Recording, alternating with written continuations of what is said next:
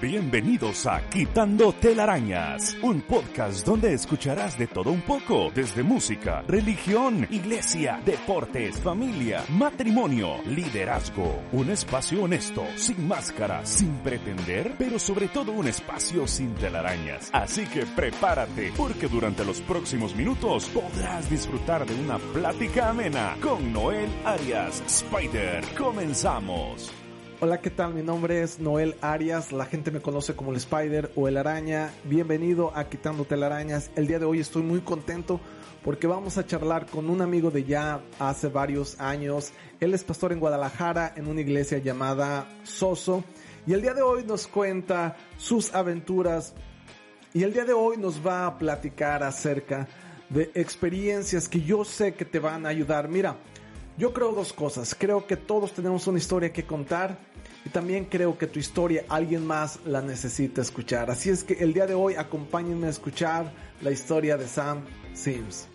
Muy bien, ya estamos aquí en este podcast de Quitando Telarañas con mi gran amigo Sam Sims. ¿Cómo estás? Muy bien, qué honor, qué gusto estar aquí con, contigo y ahora sí con todos los que van a escuchar. Es un placer poder eh, compartir un poquito. Mira, yo creo esto, yo creo que cada uno tenemos una historia que contar, eso lo creo firmemente. Lo otro que creo es que hay alguien que necesita escuchar tu historia. Sí. Y entonces, parte de quitando telarañas, eh, lo dije en el primer podcast, yo quiero platicar con gente que ha inspirado mi vida.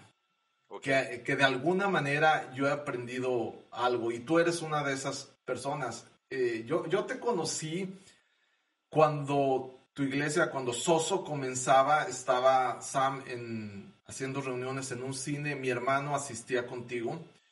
Y entonces yo llegué con mi esposa, con mi hija, y este, y la idea de, de iglesia, la iglesia de Soso, para la cultura que se vivía en Guadalajara, era básicamente nueva. O sea, sí, sí, era algo diferente, ¿no?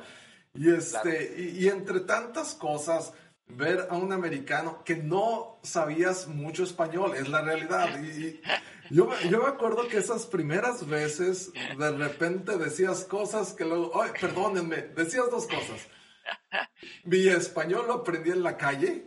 Sí. Y, y decías, mi esposa me va a regañar después de esto. sí.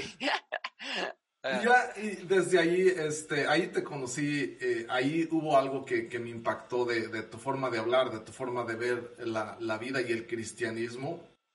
Y después eh, tuvimos la oportunidad de ser parte de, de tu iglesia, eh, fuiste nuestro pastor por un tiempo, lo cual agradecemos bastante.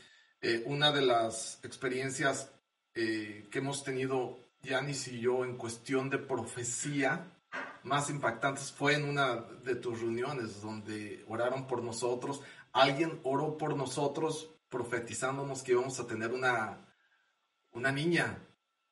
Es, es, algo raro porque en ese tiempo, eh, eh, por alguna razón, habíamos buscado tener un, un, otro bebé y no, no había pasado nada y como que sí habíamos llegado a un punto en el que a lo mejor ya con Camila, la mayor, ya fue suficiente y alguien nos profetiza eso y al, al poco tiempo resulta que, que sí se cumplió. Entonces son varios, varios recuerdos que tengo de, de ahí de, de, con ustedes. Entonces, a ver, vamos a comenzar. Y, sí. y, lo primero que tengo que preguntarte, porque a cada persona que está en este podcast se lo voy a preguntar, ¿qué onda con los deportes? Yo no te veo, no, no tengo un recuerdo tuyo jugando algo, pero tampoco tengo un recuerdo tuyo donde hablabas de deporte o, o, o verte apasionado por, por el básquetbol. Y, y, yo te comentaba este, antes, cuando me vine acá a Las Vegas, una de las cosas que me sorprendió es que la cultura aquí en Estados Unidos es que a la mayoría le gusta el deporte en general. Y, claro. y tengo amigos eh, viviendo aquí que tienen un equipo favorito en cada deporte, un equipo de béisbol, un equipo de, de, fútbol americano, uno de fútbol soccer, de hockey. ¿Quién ve hockey? Claro. Pero, pero es, es como la cultura, y está padre, ¿eh? me, me gusta, pero Sam Sims, Claro. ¿Qué onda con el deporte? A ver, ¿a qué equipo le vas? Por favor, dime que al Cruz Azul. No, a las Chivas. No. Este, eh, no soy fanático, ahora sí, de los, de los deportes. Eh, yo jugaba hockey desde niño, entonces ese era el único deporte que me gustaba.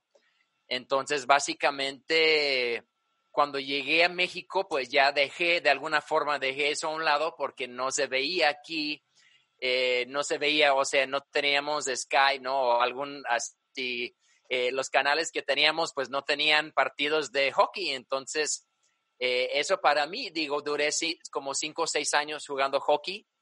Y de hecho fue a través, sí, cinco o seis años. Y yo jugué, ejemplo, sobre ruedas, no sobre hielo. Mm, ok. Entonces era, pues ahora sí, un deporte diferente, ¿no? Pero este, menos impacto, eh, no tan, así, no tanto sangre en el de ruedas. o sea, más reglas. Sí, más, reglas, más, tranquilos ahí el asunto. Este, y de hecho, de ahorita yo sé que vamos a hablar sobre eso, pero fue a través del hockey que yo conocí a, Gaby. Entonces fue porque yo jugaba aquí en Guadalajara, eh, en Guadalajara en disco roller yo, eh, yo jugaba hockey aquí en disco roller, cuando en ese tiempo tenían eh, como liguilla pues de, de, hockey. Entonces eso me tocó. Entonces realmente eso ha sido para mí el único deporte. Eh, yo me gusta mucho el Colorado Avalanche. Ah, Era mi equipo ahí de hockey que estaba muy pues aficionado en ese tiempo. Yo vivía en Colorado, entonces ahí lo, eh, teníamos el, el, ahora sí, el equipo local, ¿no? Cuando ganaron el Stanley Cup, este, en los noventas estuve yo eh, ahí viviendo, entonces fue algo emocionante, pues, ¿no? El, el vivir esa experiencia. Fíjate que una de, las cosas maravillosas que, que, me ha tocado vivir aquí en Las Vegas es que no tenía un equipo de hockey profesional. Y hace dos años eh, eh, llegó a la ciudad los, los Knights, un equipo nuevo profesional a Las Vegas. Y ese año llegaron hasta el Stanley Cup. Wow. Y es, o sea, una de las cosas, porque también coincidió con una temporada en donde hubo una masacre, no sé si, si llegaste a escuchar, desde un casino, alguien disparó en un evento de, de, música y mató a, a, mucha, mucha gente. Claro, sí, sí, escuché en esa etapa eh, la gente se refugió en, este eh, eh, equipo de hockey porque eran como los, los, raros. Este equipo se formó de básicamente de lo que los demás no querían, de los otros equipos lo formaron e hicieron un equipo y, fuerte y llegaron a la final. Si no me equivoco, la perdieron. La, ganaron aquí la, la de la conferencia de este lado pero ya el Stanley Cup lo, perdieron. Pero fue un, fue un, año de ensueño para ellos y la ciudad abarrotaba el estadio cada juego, cada juego. Y, ahorita en realidad ellos son un... La gente asocia el equipo con lo que pasó en, en, la masacre y era como un, un, poquito de esperanza en medio de, del caos, lo que representaba ese equipo. ¡Wow! no, está muy grueso. Oye, pero si te gusta el hockey, Escogiste el peor país, mano, para vivir. Ya sé, ya sé. O sea, de 10 mexicanos que te topas, ¿cuántos, ¿cuál es el porcentaje que le gusta el hockey? Muy poquitos. Los únicos que yo conozco son los amigos de ese tiempo que jugaban, o sea, que jugaban conmigo, ¿no? En el 98 fue, fue cuando llegué aquí a México por primera vez. Entonces fue cuando yo busqué la liguilla y ahí me involucré eh, por un tiempo eh, aquí jugando, pero sí, definitivamente de ahí pues iba para abajo, ¿no? Este, no había mucha gente pues que les gustaba y que querían jugar, ¿no? Entonces era complicado. No, México, México es futbolero. sí, futbolero. Lo que vas a ver en la televisión abierta es fútbol y, nada más. Sí. Eh, eh, hay, hay, hay, liga de básquetbol, de fútbol americano, pero en sí el popular es, es el fútbol, el que, el que llena estadios Claro. Así cada fin de semana es el, fútbol. Oye, hablemos acerca de, de tú, de, de, ti, de Gaby. Ok. Eh, tu esposa. Hay un mito urbano que eh, este, yo no sé dónde lo escuché y quiero darte la oportunidad que me desmientas en caso de que sea mentira.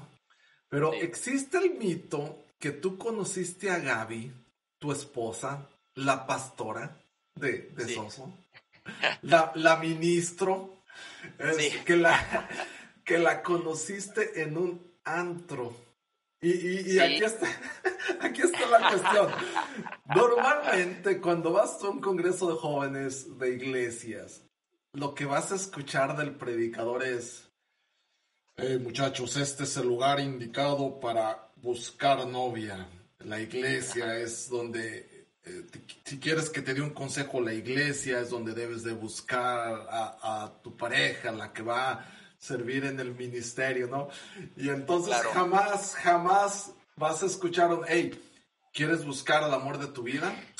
Busca en los antros porque a lo mejor lo puedes encontrar. Y, a ver, cuéntanos.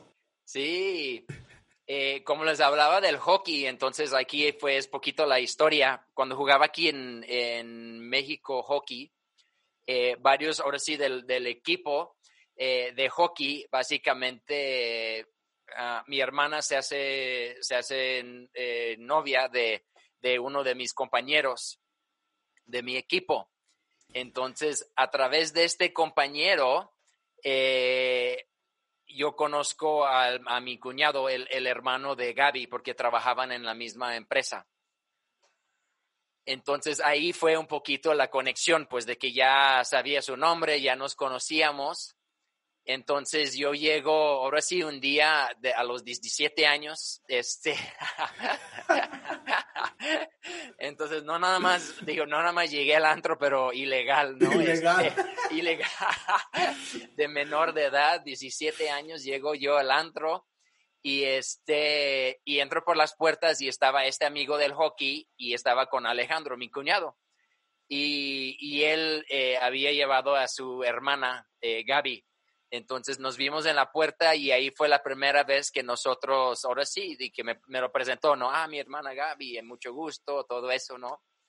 Eh, pero al ratito eh, viene un amigo mío también que jugaba hockey y me dijo, ven, ven a bailar con una chava, ¿no? Dice, ya no quiero bailar. Entonces, este, me lleva y tenía un rato y estaba bailando con Gaby. Entonces, él, él me llevó a ella, dijo, ten, baila con ella, ¿no? Entonces, Gaby y yo empezamos eh, a bailar el YMCA y todo eso, ¿no? no, no es cierto, es México y, era caballo dorado. Estoy seguro que era caballo dorado o Los Ángeles Azules. Sí. Entonces, eh, sí tenían, era, era un antro internacional, entonces sí tenían música ahí de, de todo. Entonces, este, ahí fue básicamente, digo, ya después ella cuenta que ella estaba bailando con él, eh, Omar se llama, y él dijo, ya no quiero bailar, entonces él, él dijo, te voy a llevar a alguien, ¿no? Entonces él eh, me agarró y de ahí pues este, me gustó, eh, bailamos, yo creo que no sé, una hora estuvimos ahí juntos platicando y bailando. Y después de eso me dejó plantada, la verdad. No, de que, tengo que confesarlo que aplicó lo de voy al baño y ya no regresó. pero sí, pero me dijo que su oh. dijo que su hermano, como su hermano la, la, estaba, o sea, era el mayor y estaba responsable de ella.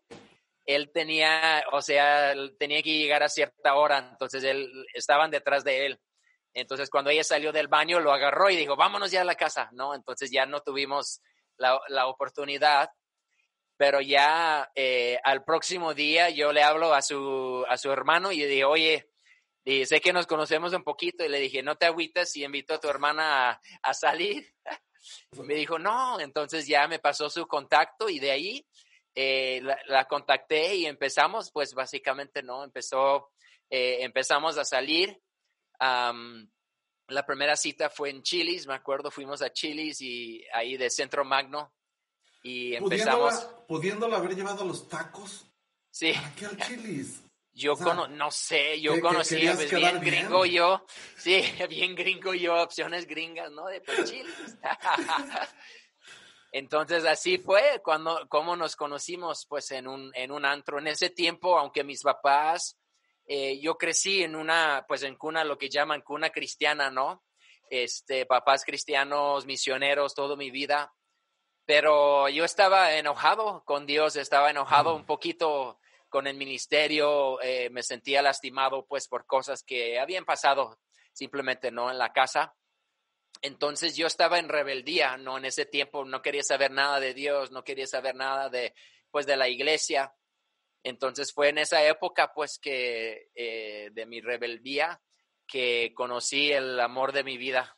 Oh, súper. La verdad es que nosotros que los conocemos a los dos, eh, en verdad, en verdad, admiramos lo que ustedes hacen, los dos, ¿entiendes? Y este, nos tocó conocer a, a la Zoe, a, la, a tu hija mayor. Chloe. Chloe. Nos, tocó conocer a Chloe y ya a los pequeños ya no tuvimos la oportunidad. ¿Cuántos, cuántos hijos tienes? Cuéntanos de ellos. Cuatro, sí, cuatro hijos. Tenemos, eh, la mayor tiene, va a cumplir 12 años, la mayor. Este, en, en un mes, básicamente en un mes cumple la mayor día 12 años. Y luego tenemos cuatitas eh, de 10 años, entonces gemelas no idénticas de 10 años y luego tenemos el chiquitín eh, Liam, el varón de 5 años.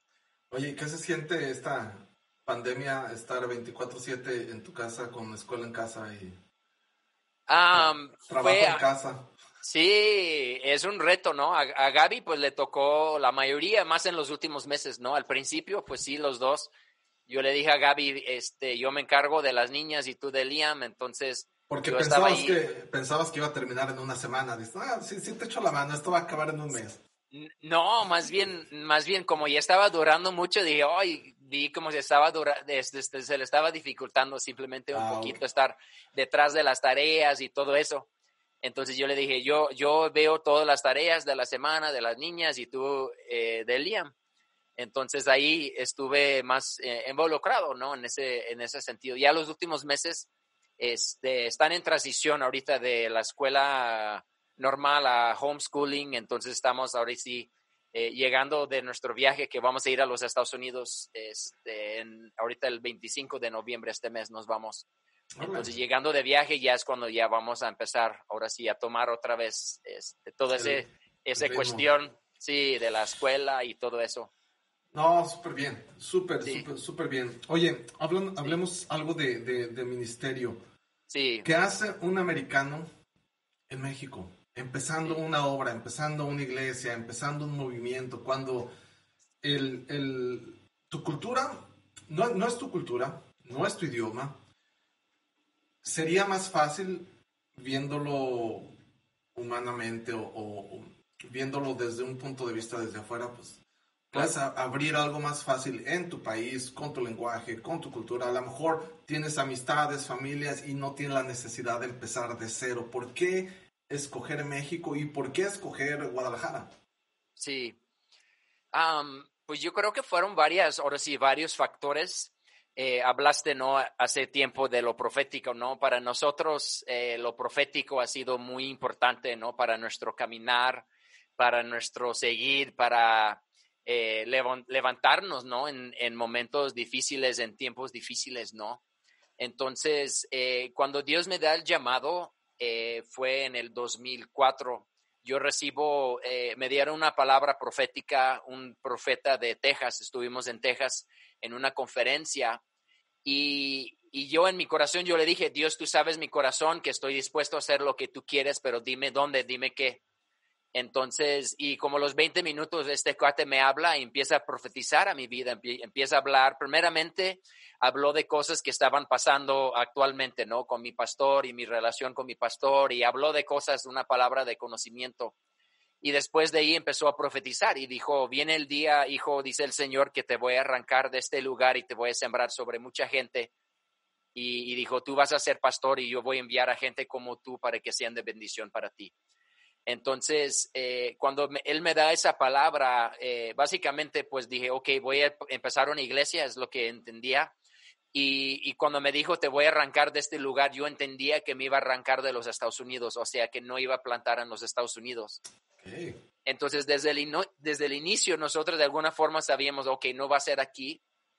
Y como estaba ya con Gaby, este, eh, después de tiempo yo dije, ah, pues sería padre, si no voy a estar yo cerca de mi familia, sería padre que ella estuviera cerca de su familia, ¿no? Porque ya vivíamos nosotros en los Estados Unidos y ya tenía, pues, cuatro o cinco años, ¿no? Sin, sin ver a su familia, eh, situación difícil, ¿no? Que es muy distinto la cultura americana a la cultura mexicana en cuestión de la, de la familia y la Mucho conexión. Más, más apegados, ¿no? Sí, mi, mi, familia los tengo esparcidos por todas partes y ejemplo, la familia de Gaby, todos viven aquí en Guadalajara, pues, o sea, todos sus tíos, todos sus primos viven aquí, no han salido de aquí, o sea, visitan, pero, pero todos están aquí, pues, es, es poquito su cultura, ¿no? Todos sus hermanos, todos viven aquí en Guadalajara.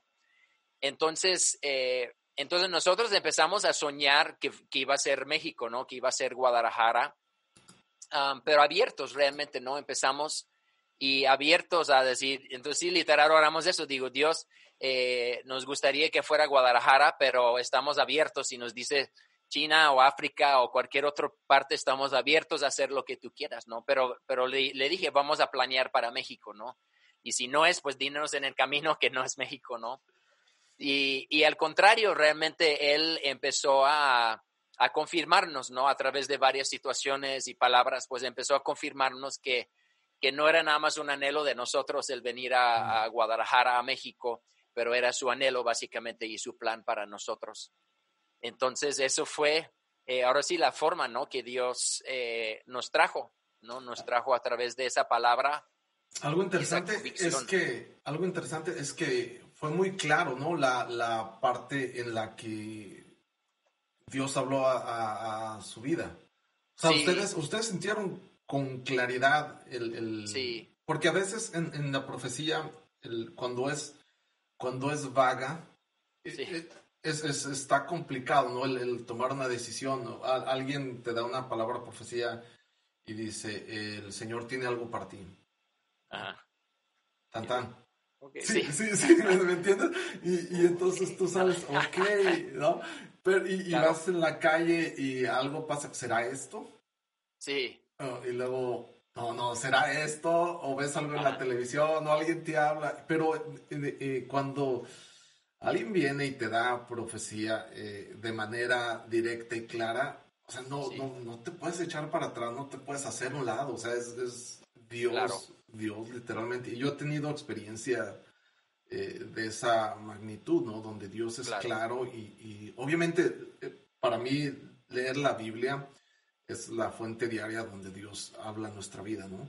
Claro. Pero eh, igual he tenido la experiencia de gente que ha llegado conmigo a, a, darme alguna profecía, pero sí muy, muy, muy directa, donde no te puedes echar para atrás ni hacer, hacer un lado, ¿no?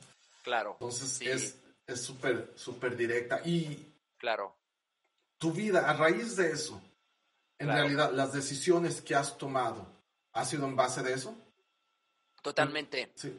Ya de ese momento en adelante, o sea, cuando Dios nos reveló eso, nosotros fuimos con nuestro pastor y le hablamos después de que nos dio la palabra profética y dijimos, mira, nos dieron esto. ¿Qué opinas? Y dijo, pues espera confirmación. Este, no sabíamos que la, confirma, la confirmación iba a venir de la misma persona. Okay. Entonces, tres meses después llega el, este mismo profeta a nuestra iglesia en Arkansas y, o sea, nunca había compartido, o sea, nada más lo único que había recibido es una enseñanza y una profecía. Nunca había ni saludado, ni hablado, ni, ese tiempo no había, no existía Facebook, este, no era nada de eso, pues de las redes, ¿no? Entonces, eh, y, y, básicamente él llega a la iglesia y me da la misma palabra, casi palabra por palabra que me dio tres meses antes en Dallas. Entonces, cuando eso pasa, yo sí me, ahora sí dije, ok, eso es Dios hablando, pues no, porque no me conoce, ni sabe mi nombre, ni sabe que fui a, ahora sí, a esta conferencia en Dallas y, y me agarró y me, me dio la misma pa palabra que me había dado este tres meses antes, ¿no? Entonces, y algo también, pues no es la parte de, de, que hizo check en mi espíritu, ¿no? Es como esa, esa cuestión, ¿no? Que, que no nada más fue porque hablaron, pero realmente sí hizo check en mi espíritu. Entonces, desde ese momento, claro, así como fue, yo le dije a Gaby, si eso es para nosotros, entonces nos tenemos que preparar, ¿no? Tenemos que ir a la escuela bíblica, tenemos que prepararnos para lo que Dios... Y, totalmente, toda nuestra vida empezó a girar alrededor de esa palabra de Dios, ¿no? De este eh, mandato de Dios, de este plan que Dios nos estaba entregando. Que igual es, es cuando estás en esa situación, para mí, en lo personal, es fácil tomar decisiones. Cuando ya, ya tienes un llamado, ya tienes eh, una instrucción de parte de Dios, claro. E, es mucho más fácil tomar decisiones. ¿Por qué? Porque si lo que estoy haciendo no me lleva hacia donde Dios me dijo que me dirigiera, es, no. O sea, no, no, no, importa qué tan bueno se vea, no importa eh, qué tan fácil se vea, pero si no me va a llevar hacia donde Dios me, me está dirigiendo, entonces es no. Por otro lado, si esta decisión me va a llevar hacia donde Dios quiere, no importa qué tan difícil se vea, no importa qué tan, eh, eh, sí, sí, incierto. Sabes que yo, yo camino hacia allá, tengo algo claro. Dios me está llamando a hacer esto. Entonces, tengo que prepararme. tú dices, claro. ¿qué hacemos? Si Dios nos está moviendo, eh, hay que, necesitamos prepararnos para el, encaminarnos hacia allá. Claro, totalmente. Oh, sí, ejemplo para, para nosotros, eh, eso fue la primera decisión, ¿no? De alguna forma. O sea, la primera fue empezar a, prepararnos, ¿no? Eh, después de ese tiempo, Dios nos llamó a, salir de Arkansas y de ir a Alabama, donde estábamos tomando la escuela. Lo estábamos tomando por correspondencia. Este, no sé si saben algunos lo que son cassettes, pero no. todos los millennials ahorita y los centennials. ¿Cassettes? ¿De qué es eso, no?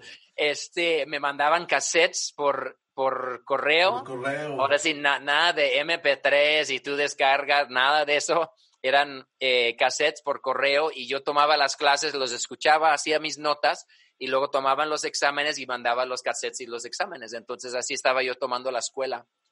Y después de un tiempo Dios nos dijo, eh, eh, vayan a, Alabama, básicamente, ¿no? Vayan ahí y, tómenlo en persona, pues, o sea, toman las mm. clases en persona.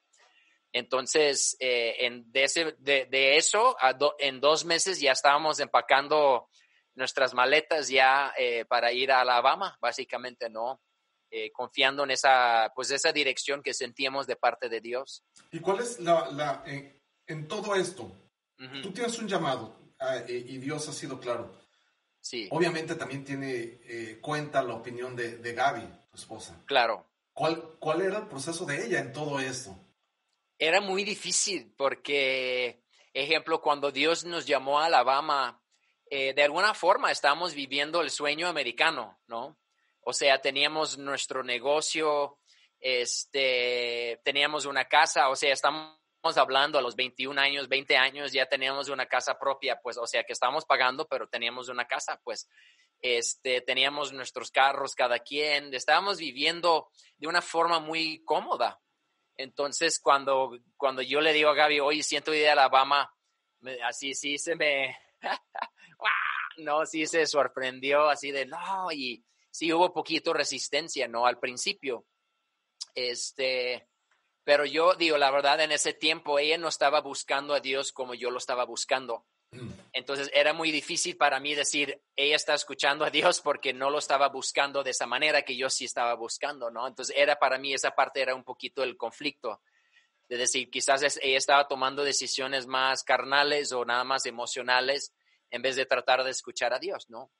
Entonces al poco tiempo, eh, la verdad dijo, sabes que sí siento que, que esto es de nosotros, pues que tenemos que ir a este lugar entonces fue, ahora sí, de esa forma, pues Dios trabajó en su corazón para, para llegar a, a, tomar una decisión de esa, de esa forma, ¿no? Sí, porque ya cuando estás soltero, dices, ok, Dios, ¿para dónde quieres que, que corre? Y, le das, ¿no?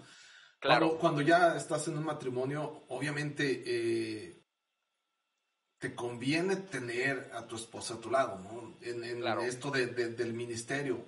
las decisiones, obviamente, ya te toma más tiempo tomar una decisión. Tú no puedes agarrarte como loco y decir, vámonos a, China y, sin, sin, que Dios haya tratado también con tu, con tu esposa. Y cuando tienes hijos todavía, el tomar decisiones se vuelve un poquito, eh, eh, son más puntos en los que tienes que pensar en, en, a la hora de, tomar decisiones. Sin embargo, cuando tienes un llamado que es claro, sí. dices, ok, ¿cómo, cómo, le hacemos para, o sea, puede ser hoy, puede ser mañana, puede ser en 15 días, en un mes, pero eh, Dios nos está llamando para allá, entonces vamos viendo qué, qué podemos hacer para, para llegar allá.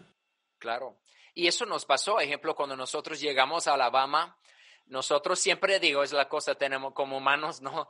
Creo que queremos eh, tener claridad de los pasos y cómo va a ser y todo eso, ¿no? Entonces, nosotros llegamos a Alabama realmente, decir, sabes que no sabemos nada, tenemos cero experiencia en esto. Vamos a tomarnos aquí, vamos a sentarnos pues bajo este pastor, esos líderes, vamos a amarlos, vamos a servirles, vamos a aprender de ellos. Eh, y, y, quizás en unos años pues ya vamos a sentirnos capacitados y listos para esto, ¿no? Pero Dios tenía otros planes, ¿no? Entonces, cuando nosotros llegamos a Alabama, eh, fue como un año y medio después cuando Dios nos dijo que, que era tiempo. Era tiempo. Y nosotros así de, no, no. Sí hubo, ahora sí, sí hubo resistencia de nuestra parte, porque nos sentíamos súper, pues, novatos, que no sabíamos nada. O sea, que estábamos yendo a México sin tener herramientas realmente, sin saber mucho, pues, de ministerio, de poner una iglesia. No sabíamos nada, pues. Entonces fue algo así y, y, sirvió, fíjate, digo, sirvió porque a veces hay más, a veces hay más duda en cuestión de la, de la voz de Dios cuando tenemos nuestras emociones involucrados, ¿no? Mm. Cuando sentimos, sí, Dios me dijo que esta mujer que me encanta, me dijo que ella va a ser mi esposa, ¿no?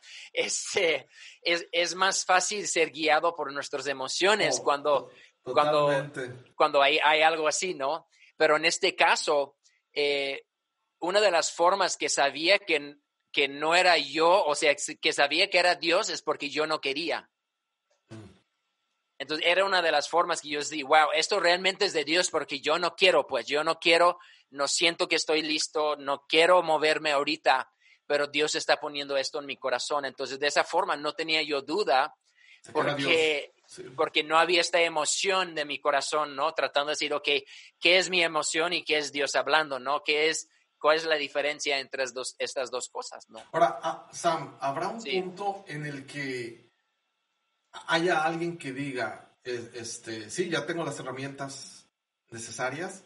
Porque yo, yo leo la Biblia, veo, veo a Moisés, veo a, Gedeón, o sea, los grandes hombres de Dios siempre, eh, eh, la, mayoría, a lo mejor no pudiera generalizar, pero la mayoría se cuestionó su capacidad para lo que Dios les, les estaba mandando a hacer, para la tarea, ¿no? Claro. Pues, pero, llegará el momento en el que haya alguien que diga, yo ya estoy listo, ya tengo las herramientas necesarias, Dios, o, siempre estaré, estaremos caminando y, y Dios nos va equipando en el camino. Claro. Yo ¿Cómo lo puedo decir? este, ¿cómo lo puedo, decir de una forma amable, no? Este. que no te veas tan gacho. Sí, la, la, realidad es que en mí, ahora sí, en mis 14 años de ministerio, de estar uh, enfrente de una iglesia, de estar pastoreando a personas, eh, las personas que dicen que están listos son los que no están listos. Así, no hay manera de decirlo amablemente.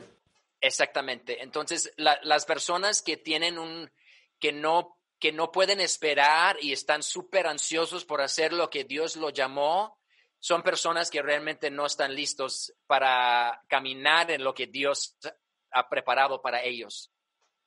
Entonces, hay, hace falta muchas cosas, ¿no? De, de madurez, de crecimiento personal, ¿no? Y, y es un patrón que hemos visto, pues, ¿no? En ciertas personas que están súper ansiosos de decir, no, ya, ya, ya, ya estoy listo, ya quiero, ya quiero, ya quiero. Realmente eh, tiende a ser, eh, me gusta lo que Bill Johnson dice, ¿no? Dice, lo, lo, que empieza en la carne, dice, tiene que ser sostenido por la carne, pero lo que empieza en el espíritu es sostenido por el espíritu. Mm.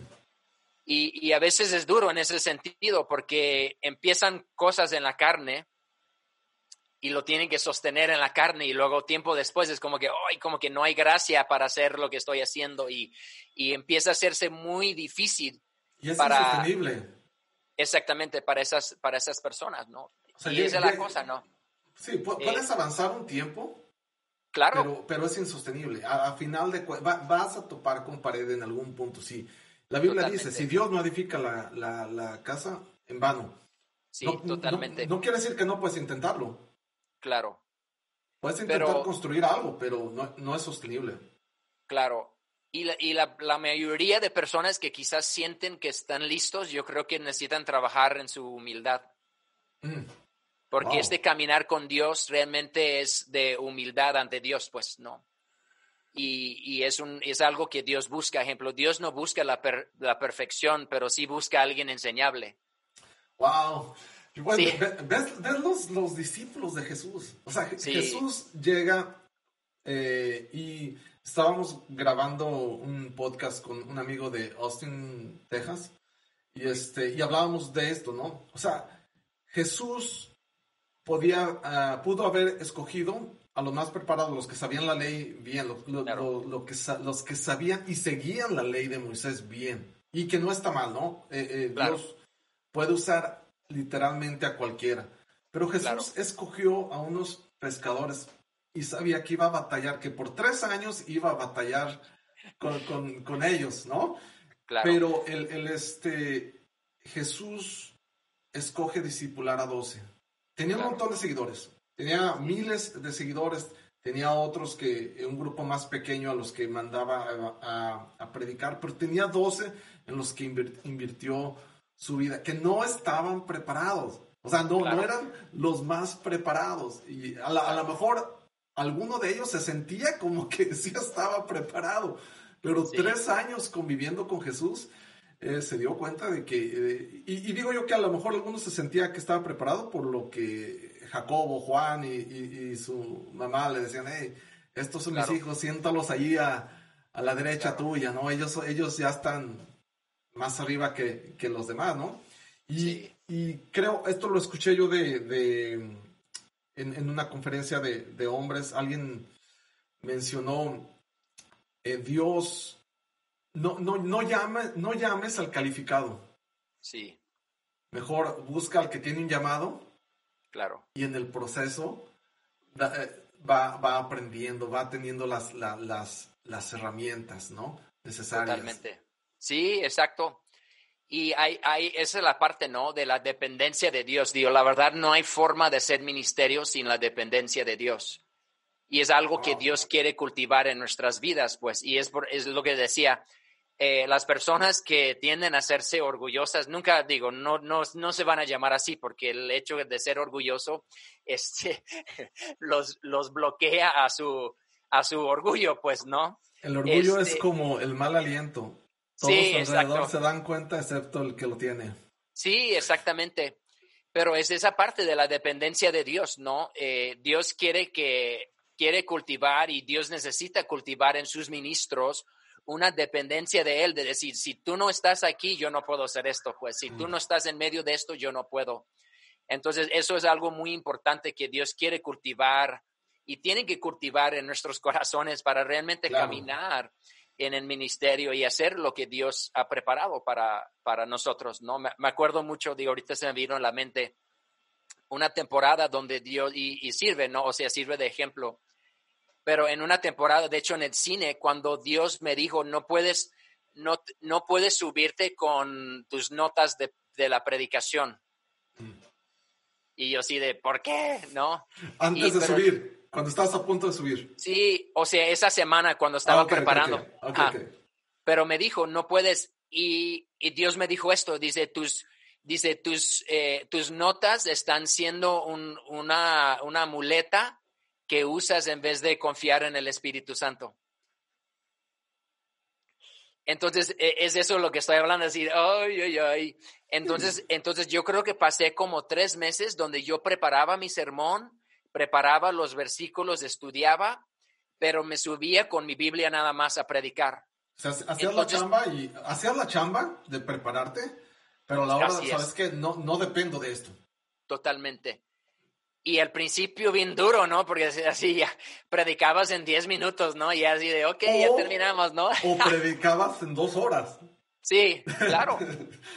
claro. porque me, ha tocado ver eh, eh, pastores eh, o predicadores que dicen, esta semana yo no estudié, esta semana yo no, no, no preparé un sermón, porque es lo que el Espíritu me, me dé, ¿no? la predica tres horas, ¿no? Porque sí, claro. están dándole vueltas, dándole vueltas. Pero sí, o sea, creo que claro. cualquier cosa claro. que, eh, en donde pongas tu dependencia, que no sea Dios, claro. ahí está. Cualquier cosa. Eh, eh, si tu esperanza está en, en, las notas de tu prédica, que la, la estudias, la, la, lees y dices, esto está... Ah, la gente va a caer este, de rodillas cuando ¿sabes qué? Estás confiando en el poder de, tus palabras, ¿no? Claro. Y, no, no en Dios. Claro. Básicamente, y, si es un peligro. Claro. En, tu capacidad como, como exponente de, la palabra, como eh, predicador, dices, no, es que ya, ya, ya soy muy bueno en esto, ¿no? Y, tengo el resultado siempre eh, eh, así, y, después de esta prédica vas, ¿no? Y, algo que, a mí me, me impacta mucho es la vida de Sansón, mano. Y, no sus victorias, sino esta, esta parte en la Biblia de su vida al final, cuando él piensa que el Espíritu de Dios está en él. Y la Biblia dice, eh, lo que no sabía es que el Espíritu de Dios ya se había alejado. Claro. Porque es algo que a lo mejor tú no te das cuenta cómo pasa. Tú, tú confías tanto en tu habilidad, eh, este, en tu capacidad, porque lo has visto muchas veces, ¿no? Sí. Has predicado un montón de veces y, Dios te respalda. Entonces, eh, comienzas a depender, eh, que tu dependencia sea de ti, de, tus notas, de, lo que tú puedes planear. ¿No te das cuenta cuando dejas a un lado la, tu dependencia de Dios? Sí, y es bien peligroso, pues, ¿no? Es, es muy peligroso, este, eh, me acuerdo leer la historia de, ay, no se me viene ahorita, eh, John Wimber, el que inició la viña, The Vineyard, ahí todo el, el ahora sí las iglesias, ¿no? Hay muchos en todo el mundo. Eh, pero el que empezó eso y él, él fue pastor por muchos años y después lo dejó y cuando Dios lo estaba llamando otra vez al pastorado, eh, él dijo, no quiero hacer eso. Dije, dice él, no, ya no quiero ser pastor, no, no quiero hacer eso. Y Dios le habló y le, dijo, tú lo hiciste de tu manera, ¿qué tal si ahora probamos la mía, no? y él así de, ¡Auch! Sí.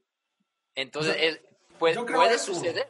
¿Sí? Yo, creo eso, mira, yo creo que eh, Dios, y, esto es idea personal, ¿eh? no es bíblica ni doctrina o sea, no, alguien que está escuchando aquí no vaya a salir diciendo, Noel está predicando una doctrina que no viene en la Biblia. Yo creo que, Dios nos da chance. Ok, ¿quieres hacerlo? Eh, eh, eh, que tu dependencia sea en, ti como comunicador, en ti, tu intelecto, en tu habilidad, dale. Claro. Avísame, avísame cuando cuando quieres que, dependa de mí. Yo, yo aquí te espero, ¿no? Y ahí está uno intentando una y otra y otra vez y, este, y, no resulta nada, ¿no? Porque eh, el, este, hace falta algo. Claro. Entonces, de repente te das cuenta que algo no está funcionando. O sea, estás haciéndolo al 100 de tu capacidad, pero algo no está funcionando. Y entonces recurres a Dios y Dios, ah, ok, ¿me da chance? Ok, que Dios pudiera hacer eso en, su soberanía. Claro. Pudiera, hasta un lado. Pero yo creo que Dios nos da chance que nos demos de topes en, la pared varias veces por nuestra necedad. Claro. Y ya después, ah, ok, eh, ¿quieres que yo obre? Ok, déjame, déjame hacerlo. Y algo, algo que, eh, por ejemplo, Hilson, que es mundialmente conocido y tienen un eh, eh, impusieron una cultura en la, la, música cristiana, en la alabanza. Eh, el pastor dice, este Brian Houston dice algo en, su libro. Si ya tienes un proyecto bien hecho, echas muchas ganas y, está profesionalmente bien grabado, profesionalmente bien, bien hecho, el producto está increíble. Le hace falta un soplo de parte de Dios. Sí, El producto en sí es, es, un producto. Bien hecho, sí. Pero cada proyecto tuyo necesita el soplo de Dios. Sí, totalmente. Y necesita ese poder, esa es la parte, ¿no? La dependencia de Dios, ¿no? Eso, eso nos hace confiar en su poder para traer transformación, porque un hombre realmente no puede traer transformación a las vidas de las personas, pues. Y esa es la parte, ¿no? Cuando, cuando queremos depender de nosotros y no depender del Espíritu, pues pierde el elemento sobrenatural, pues, ¿no? Pierde el elemento eh, divino y es algo natural, es algo que, algo que podemos ofrecer este, humanamente, pero realmente no es, no está cargado pues con el soplo de Dios o el Espíritu de Dios, el poder de Dios. Fíjate que hace eh, un año y medio que mi esposo y yo comenzamos aquí a trabajar en la iglesia como pastores de la iglesia local aquí en Las Vegas. Tuve unos primeros seis meses muy estresantes, mano. Y, este, eh, muchos de los problemas de las personas que asistían a la iglesia a mí me, afectaban emocionalmente. Ok. Me, absorbían eh, emocionalmente. Entonces, eh, hablé con un amigo eh, de, Guadalajara, por cierto, también. Y este, le, dije, mira, estoy pasando por esto. El, sus problemas, los, los, problemas de la iglesia me absorben y, y, me afectan emocionalmente. Y me dijo esto, pues ¿quién te crees tú? Así me dijo, o sea, sin, sin, son de esos compas que, te van a decir la neta, ¿no? Sí. ¿Quién te crees tú? O sea, ¿tú crees que tienes la capacidad de cambiar el corazón de la gente? ¿Por qué crees que tú tienes ese poder? Claro. Es Dios. O sea, tú estás tomando un papel que no te corresponde. Tú estás, es que yo, yo quiero, eh, este, yo quiero decir, aconsejar de manera que ellos puedan cambiar. ¿Quién eres tú? O sea, al final de cuentas, Dios es el que cambia el corazón de las personas. Claro. Total que me metió una regañada, ¿no? Pero aprendí eso, ¿no? O sea, eh, es, en realidad nuestro trabajo es eh, sembrar. Sí. El crecimiento lo da Dios. Claro. Tu trabajo es hablar la palabra de Dios, prepararte y, lanzar un mensaje que, que es Dios hablando a tu vida y, esperas que Dios hable a su vida, pero Dios es el que va a cambiar la vida de las personas. Claro, totalmente. sí, y es difícil, o sea, se dice fácilmente, ¿no? Pero es difícil eh, ver a personas que amas mm. no, no caminando en un, en un camino, pues, que puede ser para su beneficio, pues, ¿no? Es difícil ver a la iglesia, ver a personas como escuchando el mismo mensaje, y quedándose en el mismo lugar, pues no, quedándose con los mismos problemas, con las mismas situaciones. Y es difícil porque los amas, ¿no? Porque los amas, porque quieres verlos bien, quieres verlos caminar en la plenitud de lo que Dios ha hecho posible, ¿no? Para ellos.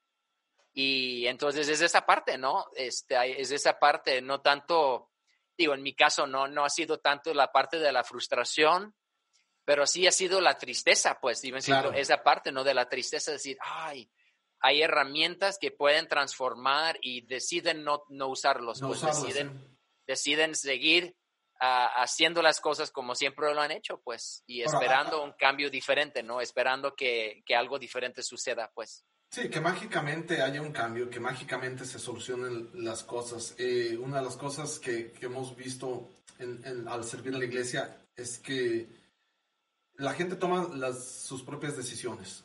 Y, y, tú puedes, puedes este, caminar con ellos, pero al final cada quien toma decisiones que traen nuestras propias consecuencias, de nuestras propias decisiones. Entonces, eh, tú puedes lograr algo, sí te, te, da tristeza, pero al final todos somos, somos responsables de, de nuestras decisiones. Claro, sí, totalmente. Y es difícil porque ese es, ahora sí, estamos en el, eh, en el trabajo de las vidas transformadas, ¿no? Eso es lo que, lo que anhelamos, es lo que queremos ver y sí puede ser muy complicado y difícil. Este, pero también es la, es la parte, ¿no? A veces es más fácil decirlo que vivirlo muchas veces, ¿no? Estar, es más fácil. Siempre. Sí. es, es, más fácil hablarlo que vivirlo en ese sentido de no venir, de no estar afanado, pues, ¿no? Y yo creo que necesitamos regresar, pues no, no me acuerdo en qué profeta este, digo, la palabra de Dios no habla acerca de eso, pues, que le, que le decía, tú, tu responsabilidad es soltar mi palabra, básicamente, ¿no? Y me acuerdo y viniendo a la iglesia un día, Dios me habló eso, pues me dijo, tu, tu responsabilidad es soltar lo que yo estoy poniendo en tu corazón. Ya lo que ellos hacen con eso es entre yo y ellos, pues eso ya no involucra a ti. Pues. Ah, está fuerte eso. Sí, es muy fuerte, ¿no? Pero sí me estaba, sí me estaba afanando mucho, ¿no? Porque no veía la respuesta quizás en la gente que, que esperaba ver. ¿Qué tú esperas? pero tenemos que entender que, que cada uno de nosotros tiene un trato con Dios. Claro. Y, nuestra esperanza está en, o sea, nuestra confianza debe estar en el trato que Dios está teniendo con la persona. Sí, totalmente. Creo que, creo que, y, yo lo escuché esto de alguien, que si Dios nos diera el privilegio de ver a alguien, eh, eh, de sembrar la semilla y verlo crecer hasta a madurar y todo eso, si viéramos eso en cada persona, llegaríamos a pensar que somos nosotros los responsables de, de, ese crecimiento y tenemos que entender que es Dios. A final de cuentas es, es Dios el que, da, el crecimiento. Oye, a ver, platiquemos un poco de, Soso. Soso, yo lo conocí, no sé si empezó en el cine, pero yo lo conocí cuando estaban en el cine. Empezamos nosotros en el Hotel Lafayette, pero duramos seis semanas nada más ahí. En el Hotel Lafayette, allá por Chapultepec. Y de ahí ya se pasaron al, al, al cine.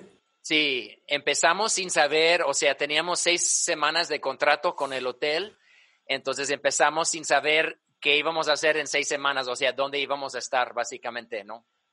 No y después de, eso, me ha tocado verlos, me tocó ver a Soso en, una bodega también. Claro. No sé si te acuerdas, en una, bodega y después eh, en casas. Sí. También, yo, yo llegué a ir a unas reuniones en casa hasta que tuvieron ya un local este, en el que están en el que están ahorita. Ahora, durante todo este tiempo, Sam, eh, eh, yo, yo estuve casi en la última parte, eh, ya como miembro de, la iglesia, en la parte donde ya tenían un local, pero durante este tiempo, ¿te ha tocado empezar de cero en algunas varias veces. Varias veces. Varias veces, sí. ¿Cómo, has, ¿Cómo has logrado mantener tu enfoque en, correctamente y cómo ha logrado vencer el, el no, sabes que esto no va, no va, no va a funcionar. Sí. Eh, lo primero es lo que hablaba en principio, ¿no? Es la palabra de Dios, ¿no? Y, y la, o sea, es saber la voz de Dios, saber lo que Dios ha hablado, este, saber que, pues realmente, ¿no? Que, o sea, sin él, pues estamos perdiendo nuestro tiempo, ¿no? Entonces, eh, e, es esa seguridad, ¿no? De saber que Dios está con nosotros. Siempre mi corazón, y eso es ahora sí, ¿no? Este, mi corazón, desde que yo di mi vida a Cristo, yo le, yo le digo eso a la iglesia, ¿no? Desde el día que yo di mi vida a Cristo, que fue el, el 4 de marzo del 2004, eh, ese día Sam murió. Mm. O sea, yo, yo morí a mis sueños, yo morí a mis anhelos, yo morí a lo que yo quería hacer. Entonces, eh, mi búsqueda constante ha sido, Dios, ¿qué quieres hacer? Pues, ¿no? ¿Qué, ¿Qué quieres hacer? ¿Cómo quieres que se vea la iglesia? Básicamente, ¿no? Y, y, el saber eso me ayuda de alguna forma a tomar decisiones sabiendo que va a haber eh, pérdidas, ¿no? Eh, sabiendo que, Ejemplo, la primera fue, digo, cuando nosotros, ejemplo, ejemplo empezamos en el cine, nosotros teníamos muy claro que eso era iglesia, pero para muchas de las personas nosotros no éramos una iglesia, pues, o sea, eso era su, su concepto, pues era pues una reunión de jóvenes, era una reunión de la ciudad para jóvenes de la ciudad, tenían muchas ideas. Entonces empezó a complicarse después de meses porque, porque teníamos a mucha gente eh, casi llenábamos ¿no? El, cine ahí, pero realmente de parte de la iglesia no había muchas personas, o sea, no había muchas personas sobre la cual construir. Sí, sí, sí, sí, te entiendo. Entonces, ejemplo, eso fue una de las, de las grandes transiciones, porque teníamos servicios los sábados a domingo. Ahora, pero, está, perdón, ¿eh? Que, sí, pero ahí, ahí, lo complicado es que se llenaba. Sí, exacto. O, sea, que, que, que, visualmente era mucha gente Claro. la parte de iglesia. Claro. La parte que veía eso como iglesia era poca. Muy poquita. Que decían, ah, esta es mi iglesia, esta es mi casa, ¿no? Aquí voy a servir, aquí voy a dar, aquí voy a participar, ¿no? Aquí voy a ser familia. Entonces, era muy poquito. Entonces, cuando nosotros, la forma que nosotros vimos de hacer la primera transición realmente fue de cambiar nuestros servicios de sábado en la noche a domingo en la mañana, a la misma hora que todos están teniendo su servicio, pues. Entonces, y yo me acuerdo platicar con un, un grupo cerrado de líderes y yo les dije, ¿sabes qué? Si vienen 20 personas mañana, no importa, van a ser los 20 que vamos a poder construir sobre ellos, básicamente. no vamos a poder tomar esos 20 y convertir esto en lo que Dios ha hablado que va a ser. Entonces, y lo hicimos, y básicamente de, no sé, de tener 200 personas, más de 200 personas en el cine, bajó a como 30, 40 personas, ¿no? Que, que ya eran las personas, si lo quieres ver así, donde empezamos, que dijeron, ok, esto es mi casa, esto es mi, mi iglesia. Entonces empezamos a construir sobre estas, eh, sobre estas personas, ¿no? Ahora sí empezamos a construir, empezamos a crecer pero ya con un concepto diferente, básicamente, ¿no?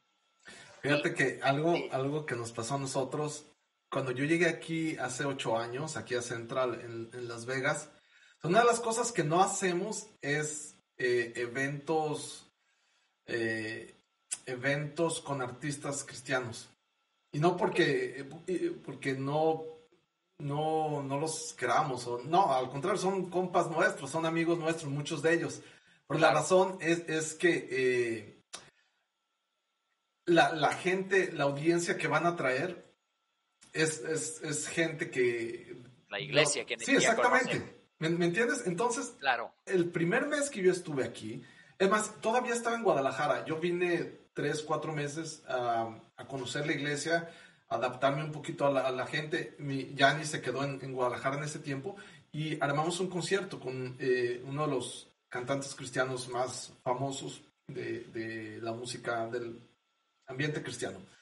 Y este, estábamos en un edificio de, de 5 mil personas y se llenó. Se llenó, o sea, había gente en salones pequeños viendo el concierto por video porque ya no cabía. Wow. Fue, algo, fue algo así súper, súper extraordinario. Claro. Pero el siguiente domingo en la reunión normal del domingo, sí. no quieres saber cuánta gente llegó. Sí. Obviamente se vació, ¿no? Y, claro. y, entendimos algo, el, este, no, cada quien, eh, no, cada iglesia tiene su gente. Nuestro deseo no es eh, este, eh, crear algo en donde la gente, si, llega otra gente y quiere ser de, otra iglesia y quiere ser parte de la iglesia, adelante, bienvenidos. Claro. Pero eh, pudiéramos estar haciendo concierto tras concierto con artistas cristianos, pero al final de cuentas no es gente que se va a quedar en nuestra iglesia. Sí, claro. ¿Entiendes? Entonces sí no, nos pasó exactamente lo que tú dices, con un, solo concierto, un domingo lleno de gente Siguiente domingo, de, de 5 mil personas que estuvieron, al siguiente domingo 200, 300. Sí. El cambio es bastante. Totalmente, sí. Y esa es la parte, ¿no? Yo creo que tenemos que tener muy definido eh, nuestro propósito, nuestra visión, pues, o sea, en ese sentido, te digo, te hablo de eso porque fue una primera transición, de decir, sabes que Dios nos llamó a ser una iglesia. No somos una, un evento de la ciudad, eh, no somos un grupo de, jóvenes, aunque éramos jóvenes, este, somos una iglesia y lo que Dios nos llamó a hacer es ser una iglesia. Entonces, como teníamos eso, no era difícil transicionar la iglesia a eso, decir, mira, esto es lo que estamos construyendo, pues no estamos haciendo conciertos, no estamos haciendo eventos de la ciudad, estamos tratando de construir una iglesia. Entonces, entonces eso fue como la primera grande transición, ¿no? Y luego en el 2012, 2013 tuvimos también eh, yo creo que fue esa, esa, temporada donde ustedes estuvieron este, llegando, ¿no? Eh, en esa temporada también tuvimos una grande transición en cuestión de la visión de la iglesia, pues de lo que, de lo que estábamos tratando de construir como iglesia. Y Dios me habló, ¿no? En un viaje que hice a Betel, a la iglesia Betel en Reading. Y, y, Dios me habló de regreso y me dijo, este tren ya partió, pero dicen, mucha gente no van a querer subirse, pues. Y, Dios realmente empezó a transicionar nuestra iglesia a una iglesia de reino, donde buscábamos, ahora sí, las manifestaciones de Dios, hablando de sanidad, de la profecía, lo sobrenatural, y, de ser una iglesia donde la meta, si lo quieres ver así, era como ser atractivo y así como llamar la atención. Eh, Dios dijo, esa iglesia murió básicamente, ¿no? Y dijo, esto es realmente lo que, los, lo que les he llamado a hacer y esto es como el sello que ustedes van a tener, pues. Entonces, en, esa transición también eh, muchas personas que estaban con nosotros que les gustaban pues el, ah, pues ser la iglesia cool, este, tuvieron problemas cuando empezamos a cambiar un poquito el mensaje, no el fundamento pues de Jesucristo, pero el mensaje, decir, mira, estamos, esa es la iglesia que queremos ser, pues, ¿no? Eh, no queremos tener reuniones de 20 minutos, prédicas de 20 minutos si Dios quiere hacer más, pues, o sea, no queremos limitar lo que Dios quiere hacer, entonces queremos estar más eh, eh, sensibles al mover de Dios, a lo sobrenatural, entendiendo que Dios quiere sanar a personas él quiere dar palabra a personas, Él quiere animar a las personas con los dones espirituales. Y, eso fue también una gran eh, transición, ¿no? De tener otra vez, de tener 150, 200 personas a regresar a 40 otra vez, ¿no? En cuestión de dos, tres meses, ¿no? Un gran cambio. ¿Cómo, cómo, eh, ¿Cómo le haces para emocionalmente, para que no te afecte a ti y a tu familia. Porque al final de cuentas esa amistad que tienes tú con, con algunos de ellos. Porque en, en, algunos casos era la gente cercana a ti. Sí, claro. Sabes que yo no, yo no, eh, te quiero mucho, somos compas, pero yo no sigo esa, esa visión. ¿Cómo le haces para que no te afecte emocionalmente? Claro, pues eh, hubo mucha enseñanza en ese tiempo, pues, o sea, yo me acordé, me, acuerdo mucho eh, estando aquí en la iglesia, de hecho era aquí en este local, y me acuerdo estando ahí enfrente y, y me acuerdo voltear a ver un domingo en un servicio y ver así a 35 personas, 40 personas, y yo así volteé así de, me sentía como fracaso, ¿no? Me sentía fracasado, ¿no? Este, y me acuerdo volteé y, y Dios habló en ese momento a mi corazón y me dijo, me dijo, ¿te interesa más lo que dicen las personas que salieron que lo que yo hablo de ti? Y fue, bueno, ¿no? Entonces, eh, fue todo un caminar en ese sentido, porque sí afecta, sí llegan rumores, llegan, oh, pues dijeron, no, escuché, y es como, oh, sí puede ser muy cansado, ¿no? Ese, esa parte del, del proceso, pues. Pero eh, tuve, tuve que aprender ¿no? En esa temporada a cómo valorar la voz de Dios sobre todas las otras voces, pues. Escuchar la voz de Dios encima de los demás. Sí, y me acuerdo, ejemplo, en esa temporada, pues, eh, Dios nos habló, nos dio una palabra profética para estar en este local donde nosotros estamos ahorita, pues. Y en esa temporada, pues, ni podíamos pagar los biles y venía y la renta y así de cómo lo vamos a hacer. Entonces, un día yo creo me, me, dormí bien enojado, pues así de Dios, tú dijiste y yo, yo, tú, yo me moví porque tú me dijiste, pues, ¿no? ¿Qué pasó? ¿No? Entonces, en vez de mantenerme ahí, me, me, tomé una siesta. Dije, me voy, me voy a dormir mejor porque no sé, no sé dónde va a terminar esto. No, no, quiero regarla, ¿no? No quiero pelearme ahí con Dios. Sí, y, y, entonces me tomé una siesta y en cuanto abrí mis ojos fue yo creo que ha sido la vez que más fuerte escucho la voz de Dios. Y no fue una voz audible, pero fue una voz como si como si Dios hablara audiblemente en mi interior, así lo sentí, pues como si Dios usara mi cuerpo como un micro, como una bocina. Así fue así de y en cuanto abrí mis ojos, Dios me dio, no me dijo Habacuc 2, pero él, él me dio un versículo de Habacuc 2. Entonces abrí mis ojos y escuché este versículo y dice, aunque la, la promesa parece tardar, espérala porque sin falta vendrá. Wow. Wow. Entonces yo levanté, literal, yo levanté de esa cama a otro hombre, ¿no? O sea, otro hombre a que se había acostado, pues. Y, y fue mi relación con Dios y el escuchar la voz de Dios eh, fue la clave para poder eh, sostenerme en medio de situaciones muy difíciles, ¿no? Sí, eh, que estamos enfrentando. Creo que, bueno, para aquellos que nos están escuchando, creo, creo esto, que independientemente de lo que estamos pasando, nuestra responsabilidad es buscar la guianza de Dios.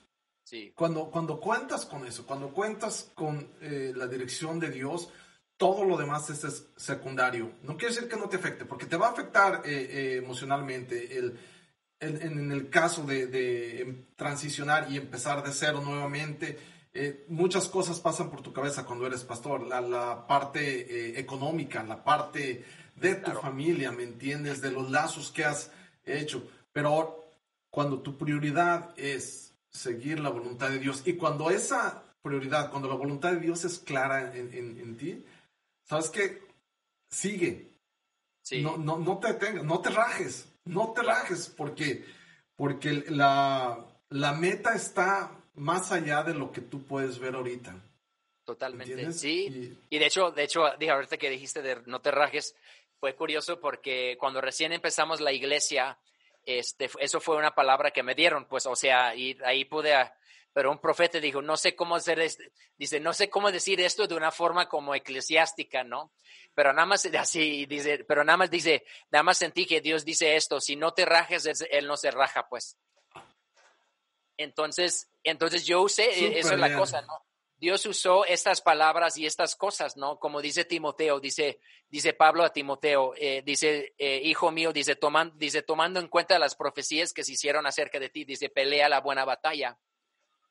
Entonces yo entendía, ¿no? Cuando Dios hablaba algo, muchas veces no significaba que, va a ser bien bonito eh, la próxima temporada, pues, pero me estaba dando herramienta y me estaba dando algo que yo podía usar para pelear las batallas que estaban enfrente, no para evitar las batallas.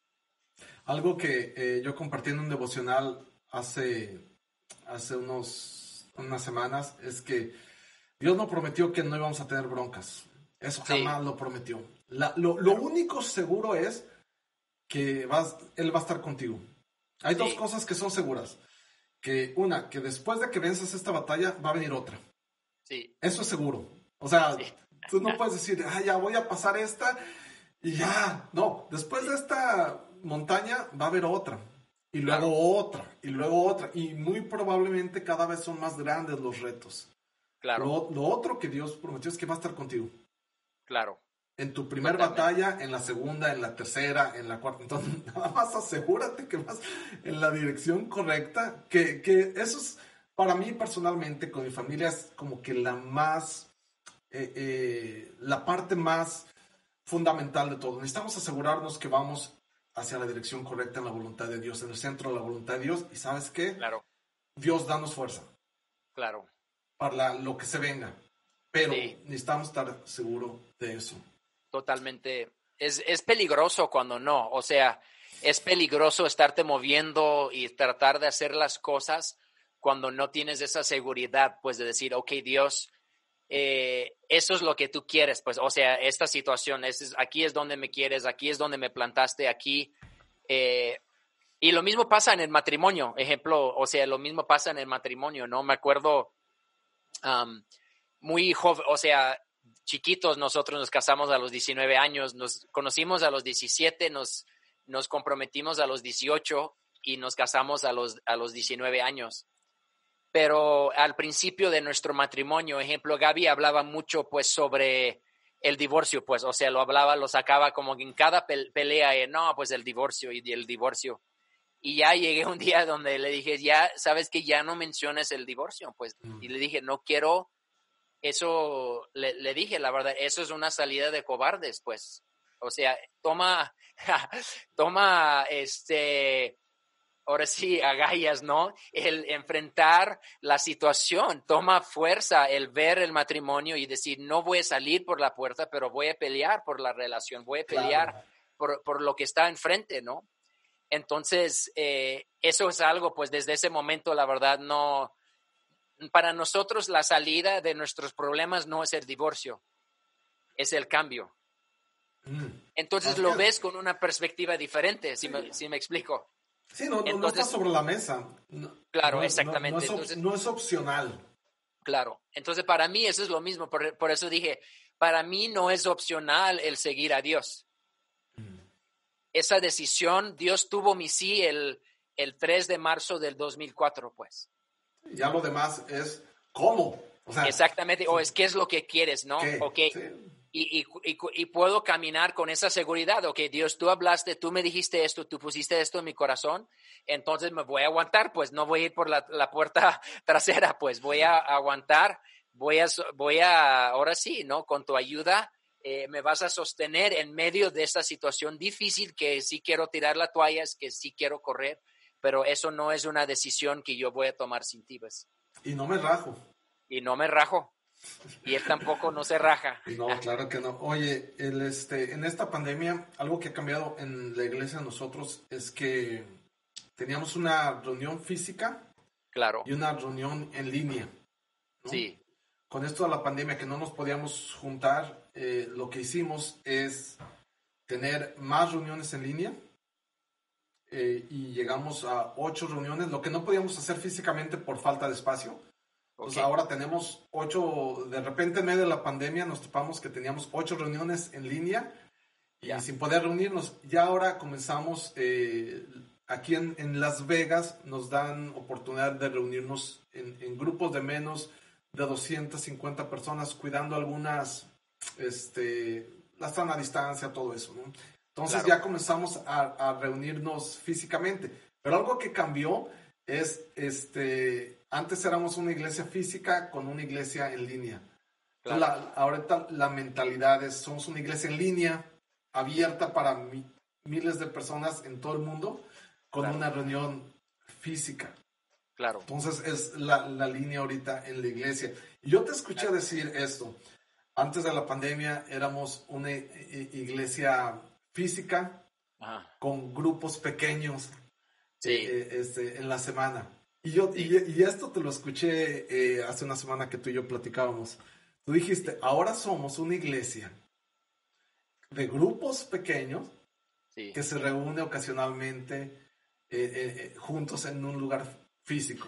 Platícame cómo, está eso. Me, me gustó mucho la, idea, me gustó mucho este, lo, que, lo que platicamos hace una semana. Platícanos de eso. Claro, yo creo que ahorita estamos también, ahora sí, hablando de transiciones, ¿no? Eh, yo creo que estamos en medio, pues, también de otra transición muy grande, pues, ¿no? De, de estas últimas dos, o sea, que les hablé, ¿no? Del, del 2007, del 2013 y, este, y ahorita, ¿no? En, en, en el 2020, ¿no? Este, y sentimos, ahora sí, digo, cuando, cuando, cuando la persona, la iglesia, ¿no? Empezó a preguntar, ¿cuándo nos vamos a reunir? ¿Cuándo nos vamos a reunir? Eh, Gaby y yo platicamos, ¿no? Y dijimos, oye, queremos, o sea, había una insatisfacción en nuestro corazón, pues, ¿no? Eh, no porque no teníamos gente, no porque no teníamos reuniones, no, o sea, no, no por esa parte, pero sentíamos como que no estábamos cumpliendo con la visión que Dios nos dio. Y, de nuevo, eso regresa a todo eso, pues. Nuestra visión nunca ha sido de, de, tener una iglesia con muchas personas, o sea, eso no es la visión, básicamente, ¿no? Queremos, está más enfocado en la persona. Entonces, eh, cuando, cuando Gaby, o cuando yo le pregunto a Gaby, pues, y me dijo, la verdad, no, no me gustaría regresar a lo que ya estábamos haciendo como iglesia, pues. Entonces empezamos los dos a orar y yo ya tenía, eh, hace un tiempo, Dios puso en mi corazón, hace como dos años, él, en una reunión, él me dijo, volteé a ver a alguien y me dijo, él debe de estar discipulando a otras personas. Yo oraré, no, qué cura, no, qué, qué extraño, qué, qué, extraña cosa, no. Pero después Dios me habló y me dijo, me dijo, Soso es una iglesia de discipulado. Y, y es, fue algo, oh, ok, así como que, y, y, no hablando lo que estábamos haciendo, sino hablando acerca de la visión que Él nos estaba dando como iglesia. Claro. Entonces, y el problema fue que por los últimos dos años había estado yo viendo y decía, ok, ¿qué es esto de ser discípulos y cómo se hacen los discípulos y cómo, cómo se ve una iglesia discipuladora, ¿no? Que está discipulando a las personas, ¿cómo se ve eso, ¿no? Y, y la bronca en, la cual nos topamos, básicamente, sin querer y o sin saber, es que nuestra estructura como iglesia que teníamos no facilitaba lo que Dios quería hacer. Mm. Y ahí es donde nos encontramos con el tope, pues porque, porque era ok, si tenemos esas reuniones y tenemos esto y aparte tenemos esto de discipulado y tenemos grupos de comunidad, digo, vamos a tener a la gente cinco días a la semana en la iglesia y eso nunca ha sido nuestro corazón, pues no es, no es nuestra forma de ser iglesia porque queremos que las personas estén con su familia eh, y que estén haciendo cosas, ¿no? Este, de esa forma. Entonces empezó, ¿no? Esta, esta cuestión de decir, ok, no, no quedaba la estructura de cómo estamos haciendo iglesia, hablando de ministerialmente y cómo, cuál era nuestro enfoque. Nuestro enfoque giraba alrededor de las, de las reuniones de domingo, pues, o sea, de las reuniones grandes, básicamente. Pero de lo que yo he visto y lo que he estudiado, realmente no es la forma eficaz de hacer discípulos. Los discípulos, y tomándolo, ¿no? Lo que dijiste hace rato, ¿no? Del el modelo de Jesús, ¿no? que él tenía un grupo chico de personas que realmente discipulaba, incluso de los doce él tenía los tres. Los tres, Que tenía algo mucho más eh, personal y mucho más este, específico, ¿no? Con estos, con estos tres, ¿no? Que terminaron siendo como los pilares de la iglesia. Entonces, entonces eh, empezamos a tomar decisiones en esa base, decir, si, si, si estamos llamados a ser una iglesia que hace discípulos, cómo podemos tener todo nuestro enfoque, es como toda nuestra energía, nuestro, nuestro dinero, eh, nuestro personal, la energía de las personas hacia una estructura que no estaba realmente cumpliendo lo que Dios nos estaba llamando a hacer. Y ahí es donde vino esta idea, ¿no? Decir, ¿sabes qué? Eh, sentimos en esta temporada, ¿no? Que, que vamos a hacer una iglesia de grupos chicos en casa, pues donde nos vamos a reunir, que eso va a ser el corazón de nuestro, de nuestro iglesia, eso va a ser el corazón de, de nuestro servicio a Dios y cómo ahora sí estamos logrando la visión de nuestra iglesia. Y tenemos la intención de vernos ahora sí en reuniones grandes, no semanalmente. Eh, todavía no sabemos, ¿no? Si cada seis semanas, y cada dos meses, pero queremos reunirnos y tener reuniones grandes y llenar ahora sí este, tener mucha gente y tener la alabanza como lo veíamos antes y lo teníamos. Y tener ahora sí danza y tener todo lo que teníamos y tener bautizos y tener esas reuniones donde todos estamos juntos. Claro. Pero realmente el enfocar nuestra atención, es decir, realmente el corazón de nuestra iglesia es, es estas reuniones en casa, pues porque ahí las personas pueden ser amados, ahí las personas pueden crecer, pueden ser discipuladas, pueden ser enseñadas, equipadas y pueden ser enviadas también para ellos replicar el proceso que se llevó con ellos. Claro, alguien que es discipulado, la idea es que disipule, a alguien más y esa otra persona a, alguien más. Mira, algo que, que decimos aquí en, en, Centro, en Centro, en la iglesia, es que esta iglesia no es una iglesia para todos. O sea, no, no todos, suena gacho, pero no, no todos van a estar eh, de acuerdo a la visión, no todos van a estar de acuerdo a la forma de ser iglesia, pero tampoco ningún, ninguna iglesia, ninguna iglesia es, para todos. Entonces, algo que eh, nos dejó la, la pandemia, algo que nos dejó muy en claro, es que muchas de las cosas con las que hacíamos iglesias las teníamos como, como ídolo. Ajá. Y pensábamos que eso era la iglesia. Entonces, ahora, eh, eh, yo platicaba, le, escuché esto a alguien que decía los, los becerros de oro. Creo que, no, no sé si fue Dante Gebel o alguien, pero alguien decía, no, no, no, fue un pastor, un pastor amigo mío, me dijo, antes de la pandemia cuidábamos tanto de que la mesa esta del café estuviera en, la posición correcta, con los vasos correctos, todo limpio y nadie me la mueva y nadie me la toque. Oye, ¿por qué no hay café? Oye, ¿por qué no compraron del café que me gusta? Oye, después se acabó el café porque no puedes dar café ahorita, en, no puedes dar nada y nadie se queja. Claro. Entonces, de la estructura o método de, de, de hacer iglesia se acabó. Y, de repente nos encontramos, bueno, en realidad, ¿qué es hacer iglesia? En realidad, ¿qué es, ¿qué es lo que creemos? En realidad, ¿qué es, cuál es la visión? Y la realidad es esta. Muchas de las cosas que nos funcionaron antes de la pandemia ya no van a funcionar después. Claro. No, no van a funcionar. En, cinco meses cambió la jugada. Ahora, podemos intentarlo, podemos aferrarnos a decir, es que yo lo, he hecho así por ocho años y lo voy a seguir haciendo de la misma manera. ¿Sabes qué? Ya le, le, vamos a perder si insistimos en eso. Es más bien, ok, Dios, la jugada cambió, el mundo cambió. ¿Entiendes? ¿Qué es lo esencial de esto? Yo no me muevo. ¿Cuál es la visión de la iglesia? ¿Y, cómo vamos a hacer eso? Claro. Y, sí. ya está padre, man. Sí, totalmente. Y es esa parte, ¿no? Que definitivamente cambió, pues, o sea, cambiaron las cosas, ¿no? Cambiaron las cosas. Quizás algunos, digo, este, van a regresar a lo que estaban haciendo, pero yo creo que para nosotros Dios nos dio un descanso. No sé que la pandemia no vino de él, no creo que es su juicio, ¿no? Sobre la maldad del mundo. Este, no creo que es eso, pero quizás sí usó eh, el descanso y el descansar de estas cosas para ayudarnos a reflexionar en ese sentido, decir, ¿qué es lo que realmente es importante? ¿Qué es lo que realmente Dios nos llamó a hacer, no? Y, y, si esto es un ajuste, pues que Dios tuvo para nosotros, no sé cuáles son sus ajustes, ¿no? Que, que quizás eh, en este tiempo eh, vamos a tener que reajustarnos a, algunas cosas, pero quizás, digo, la, la, realidad es esto, ¿no?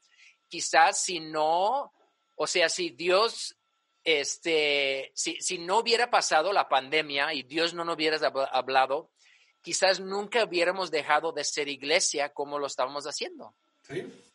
Entonces, esa es la parte, ¿no? Que decir, wow, ok.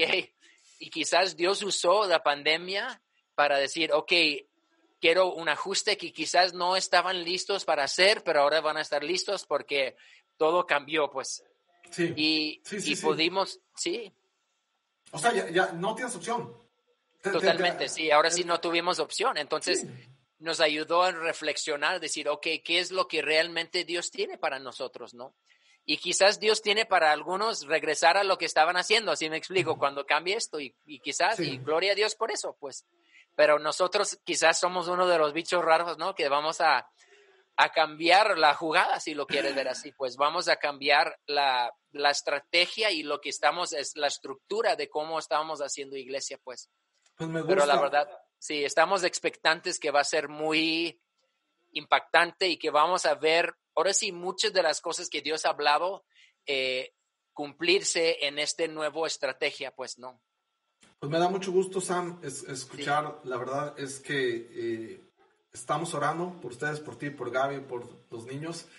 Sabemos que Dios los va a usar más de lo que lo ha hecho hasta este momento. Y gracias, me considero tu amigo.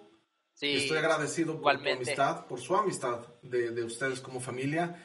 Eh, vamos a despedir este podcast, pero te quiero comprometer a volvernos a juntar otra vez y platicar, eh, hablar de esto. Me enriquece a mí y yo estoy seguro que alguien más que está escuchando también su vida va a ser retada.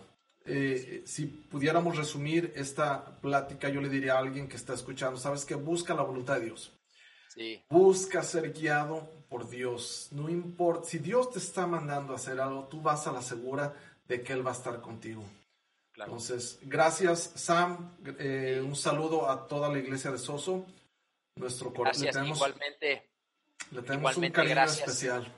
Y gracias por la oportunidad. Igual los amamos y pues gracias por, por la invitación por hacer eso. Sé que va a impactar, como dices, ¿no? Que van a haber personas ahí que necesitaban escuchar lo que se habló hoy. Entonces, este, deseo lo mejor, que puedan ahora sí conectarse con Dios como nunca antes, escuchar la voz de Dios y tener esta seguridad, ¿no? En su relación con Dios, ¿no? Para encaminar esa voz, como dice Juan, pues que sus ovejas oyen su voz. Y eso es mi anhelo y mi deseo para todos los que están escuchando.